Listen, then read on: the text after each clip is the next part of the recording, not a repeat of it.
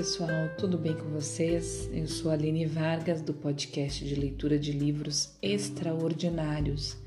Estou lendo o livro do Frederic Lenoir, Sócrates, Jesus e Buda, Três Mestres de Vida. Então, nós continuamos no capítulo 7, onde paramos ontem. A arte de ensinar. Uma boa leitura e uma boa escuta para nós. Essa é a arte socrática da maie, do grego maieutike, literalmente arte do parto. Referindo-se à mãe, a parteira Fenareta. Sócrates, assim, explica seu ofício a Teteto, no diálogo platônico de mesmo nome. Minha arte de parteiro compreende todas as funções que as parteiras realizam, mas diferente da delas, porque liberta homens e, não mulheres, e espreita suas almas em ação, e não seus corpos. Ele insiste no aspecto técnico do seu trabalho, negando até mesmo a possibilidade de almejar qualquer saber sobre a sabedoria. Sou estéril em matéria de sabedoria, e a censura que me fizeram por interrogar os outros sem jamais me declarar sobre coisa alguma, porque em mim não tenho sabedoria alguma, é uma censura que não deixa de ser verdadeira. O motivo é o seguinte: é o Deus que me obriga a fazer o parto de outros, mas ele não me permitiu engendrar. Sócrates dispõe de um instrumento infalível para exercer sua arte, a ironia. A eironeia, um termo, afirma Gregório Valastos, cuja nova significação ele criou inteiramente, uma palavra, uma palavra isenta de intenção mentirosa ou de desejo de dissimulação mas que exprime o contrário do que diz, um instrumento perfeito para a zombaria. É o certamente tens razão, com que Sócrates pontua seriamente seus diálogos. Frases cuja virtude primeira é derrubar as defesas do interlocutor, encorajá-lo a avançar em sua própria reflexão e mergulhá-lo num segundo momento, numa imensa perplexidade, quando ele percebe que, de fato, não tem absolutamente razão. Dizem que sou um original e que deixo as pessoas embaraçadas, admite Sócrates no Teteto. Chega desse teu jeito de zombar dos outros, questionando e refutando a todos sem nunca aceitar dar conta do que quer que seja a ninguém, expondo sua opinião. Diz-lhe tra, Trasímaco, irritado nos memoráveis de Xenofonte. O fato mesmo de se recusar obstinada, obstinadamente a se pronunciar como mestre, detentor de ao mesmo tempo uma parcela de saber, sua modéstia declara, declarada, por vezes sua palhaçada, fazem parte do jogo da ironia. Outro elemento desse jogo é a mordida, a picada da mutuca, para retomar sua própria expressão quando o interlocutor avalia repetidamente seus erros e o véu que o cegava se rasga. No Menon de Platão, este compara Sócrates à grande raia elétrica que, como se sabe, nos mergulha em torpor. Assim, nos aproxima, aproximamos dela e a tocamos. Alcebiades completa o quadro dizendo a respeito do discurso socrático que suas características são mais agudas que o dardo de uma víbora. Está escrito em O Banquete. A magia do verbo socrático é a tal que seus interlocutores acabam por, todos por concordar. Ao te ouvir, parece-me ter sido drogado. Você me enfeitiçou tão bem que eu não sei mais o que penso. De lhe Menon. Fedon, mais tarde, longe. Desculpa, Fedon vai mais longe. Fedon vai mais longe. Onde encontraremos um mago tão perfeito quando nos tivermos abandonado? Depois da morte de Sócrates, seus discípulos, em particular Platão, perceberão que não tem outra saída a não ser transmitir sua arte de ensinar, tal como ele a enxercera. Quer dizer, pelo recurso aos diálogos socráticos, os, os logai so, socraticoi, socraticoi que consistem num gênero literário em si, por meio do qual o leitor é posto na pele do interlocutor do pai da filosofia. E, como nota judiciosamente Pierre Hadot, a máscara, o posópon de Sócrates, desconcertante e imperceptível, lança confusão na alma do leitor e o conduz a uma tomada de consciência que pode chegar à conversão filosófica. Ponto. Agora entramos em Os Sermões do Buda. Quando, após anos de vãs experiências junto aos ascetas da floresta, Gautama se põe debaixo de uma árvore. Ele promete não se mover até ter alcançado a verdade, frustra, frustrando os ataques de Mara, deuses da morte e de seus demônios. Com uma das mãos apoiadas no chão, ele acende a Bodhi, Bodhi, a iluminação, quer dizer, a compreensão profunda, num átimo, dizem os textos. Ele compreendeu o mistério da existência e o meio de ajudar os seres a se libertarem do samsara. Isso.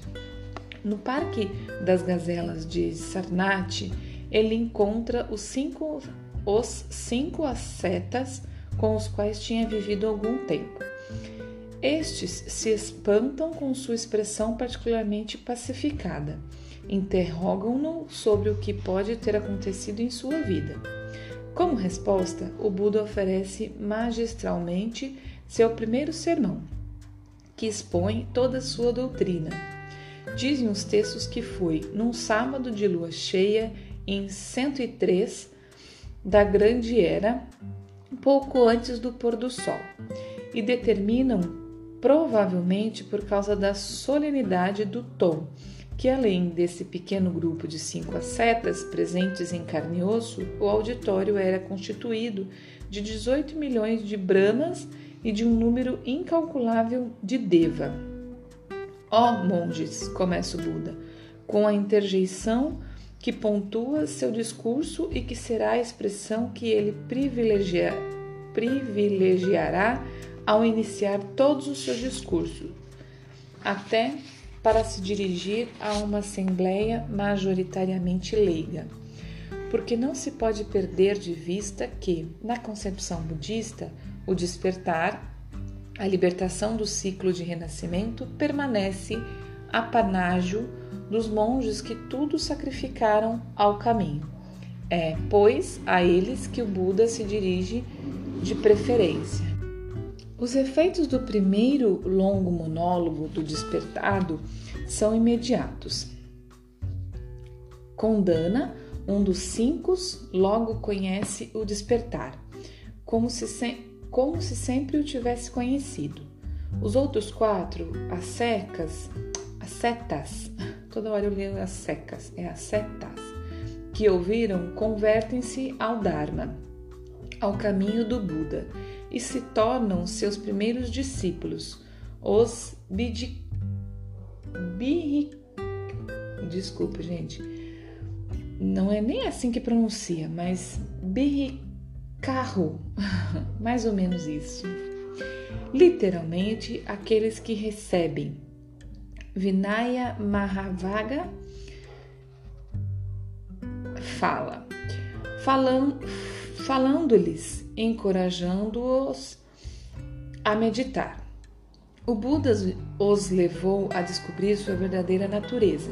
Fez com que reagissem como se retirassem uma espada da bainha ou como uma serpente, a pele velha.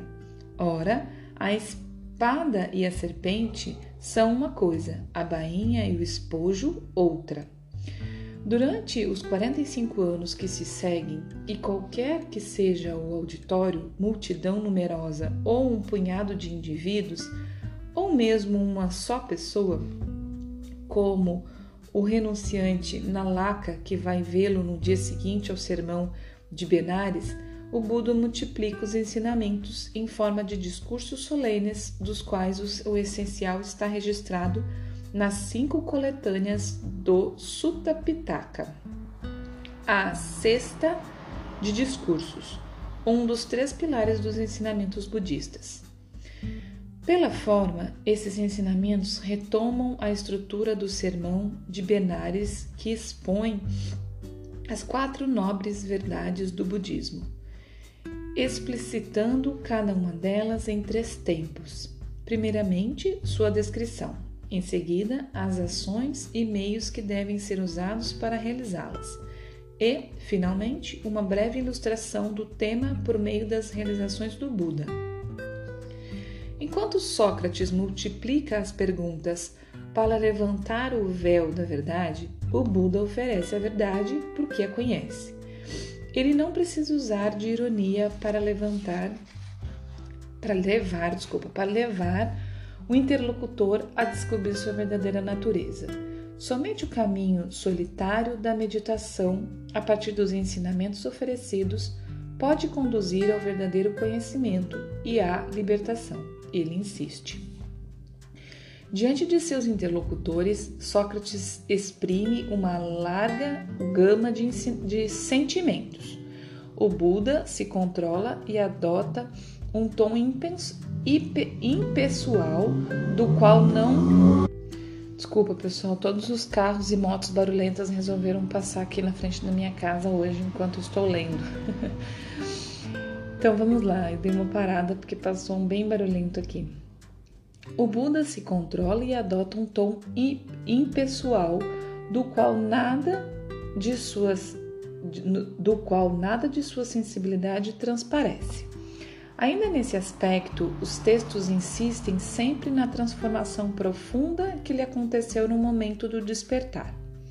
O Buda renunciou às paixões, aos desejos e ao mesmo tempo abandonou sua própria personalidade, seu eu, com seus egoísmos e suas imperfeições, para se tornar um Buda, cujas características são as de todos os Budas que o precederam.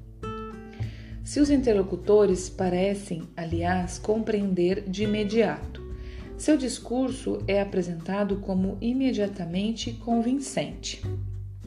Gente, nós estamos quase chegando em 14 minutos. Ai, é muito engraçado como é que eu perco tempo lendo aqui. Então, paramos aqui, tá, pessoal? Seus interlocutores parecem, aliás, compreender de imediato. Seu discurso é apresentado como imediatamente convincente. Vamos parar aqui. Já deu o nosso tempo. Senão acho que eu vou amanhã toda lendo aqui. Certo, pessoal? E eu tava lendo aqui, só fazer um, um parênteses aqui. Eu tava lendo e pensando, né?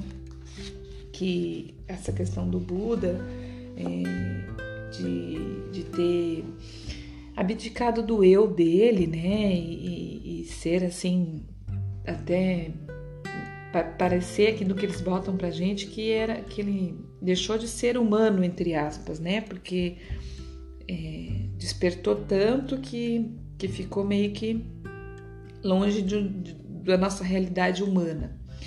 E aí a gente vê que, que, que Jesus também, apesar de Sócrates já me parece é, viver mais como um ser humano, assim, apesar de que fala ali, né, que ele também abdicou de qualquer questão de riqueza, de luxo, né? Andava assim, é, só com. Um, acho que eles falam manto, não sei nem se eles falam manto, às vezes até de pé descalço, né? É, mas eu acho que o Buda é o, o, o que mostra assim mais. De, até mesmo de não mostrar uma questão de sentimentos, né? De, de ser tão neutro que nem mostrava sentimento nem de raiva nem de alegria, amor. Mas o que eu acho é que essas, essas pessoas né, que estiveram na Terra para falar do amor de Deus e para falar dessa questão é, do amor mesmo e da melhor forma de viver, precisavam ser figuras que chamassem atenção, né? Então eu acredito que, que está aí essa questão. Precisavam ser criaturas, né, pessoas que chamassem atenção, porque se eles tivessem uma vida muito comum, igual a de todo mundo, e só falassem, né, só passassem os seus ensinamentos, não chamaria atenção, né? as pessoas não parariam para escutar, porque eles eram igual aos outros, é que nem hoje em dia acontece, né? Muita gente é, vive a sua vida muito comum, igual aos outros, e, e levantam a voz para falar, para ensinar, né? E acaba que muitas vezes passa de despercebido.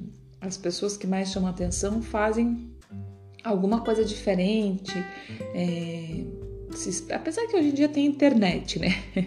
Então uh, é diferente essa, uh, se expressar hoje em dia, né? É diferente fazer chegar a sua voz hoje em dia. Mas no tempo deles, né?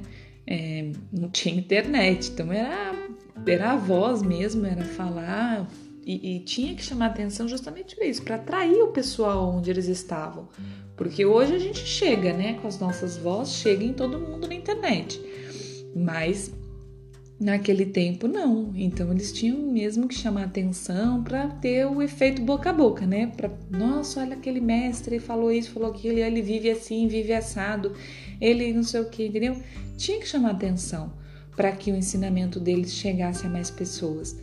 Então eu vejo dessa forma. Eu não vejo que a vida que eles viveram de abdicar de, de, de valores financeiros, abdicar de, de conforto, né, de uma casa. Não é esse o ensinamento que eles queriam que era para passar, entendeu? Porque as pessoas às vezes confundem, às vezes pensam assim, não, para eu ser salvo e para eu caminhar no caminho de Deus, eu não posso ter bens financeiros, eu não posso é, almejar é, prosperidade, eu não posso almejar um bom, bom, bom emprego, não posso, eu tenho que viver simples, assim, quase que na miséria. As pessoas pensam em muita gente às vezes até na miséria, né? Mas não é essa a mensagem, não é. A, eles, a figura deles, de todos esses, veio para chamar atenção. Por isso é, precisavam realmente ter essas posturas. Mas o que eles vieram passar, é, a mensagem deles não, não é essa, né? A mensagem deles não é ah, você precisa abdicar de tudo para é, ganhar o reino dos céus ou para ser salvo ou para viver feliz aqui. Não é essa a verdade, né? A verdade é fazer tudo o que você veio fazer aqui, prosperar, é, ter abundância, e essa abundância não é só financeira, né? É, mas que isso faça bem para você e para outras pessoas, né? O que não se pode, o que não pode, é a busca desenfreada por ter, né? Que ele mesmo fala nesse, no início desse livro, a, a busca desenfreada pelo ter, sem é, ser, né? Sem buscar o ser. Primeiro a gente é um, um ser divino, primeiro a gente é uma figura que veio aqui evoluir e, e ajudar o próximo, mas não por causa disso a gente precisa é, não buscar o nosso conforto, a nossa vida financeira. Até porque quando a gente tem condição financeira, a gente faz a, a, a, a roda do valor girar, né? Porque se a gente não tem, a gente, além de não, não, não viver é, num conforto razoável, a gente também não tem condição de, de de fazer o, o, a roda girar, né? A roda financeira girar. É, comprar, adquirir nada, e aí a gente também não interfere na vida de ninguém, não consegue ajudar outras pessoas. Então, é isso, só sobre isso que eu queria falar, porque lendo assim, algumas pessoas levam, levam cai na, na, na, na, interpretação de que, ah, não, então eu vou virar um monge agora, ou quem tem essa vocação, beleza, mas que a gente precise abdicar, não necessariamente virar um monge, mas, ah, eu vou abdicar da minha. vou abandonar tudo. Não, se isso não, não é o que está dentro de você, algumas pessoas até fazem, ah, eu vou é, viver uma vida mais simples, vou para o campo, vou para a praia, vou parar de, de correr numa grande cidade. Mas isso é uma coisa que está dentro daquela pessoa. E também não que ela vá parar de, de, de almejar um, um, conforto, mas ela vai, vai pensar diferente. Beleza. Porque assim, o que, que acontece? Muitas vezes as pessoas sobem para a cabeça a questão do dinheiro, né, do, do, da prosperidade, e aí não pensam em mais nada, só isso. Esse é o que está errado, né? Esse lado é o que está errado. Mas era isso, pessoal. Um grande abraço. Muito obrigada por quem chegou até aqui. Obrigada por quem está acompanhando comigo. É, até amanhã. Bom dia, boa tarde, boa noite.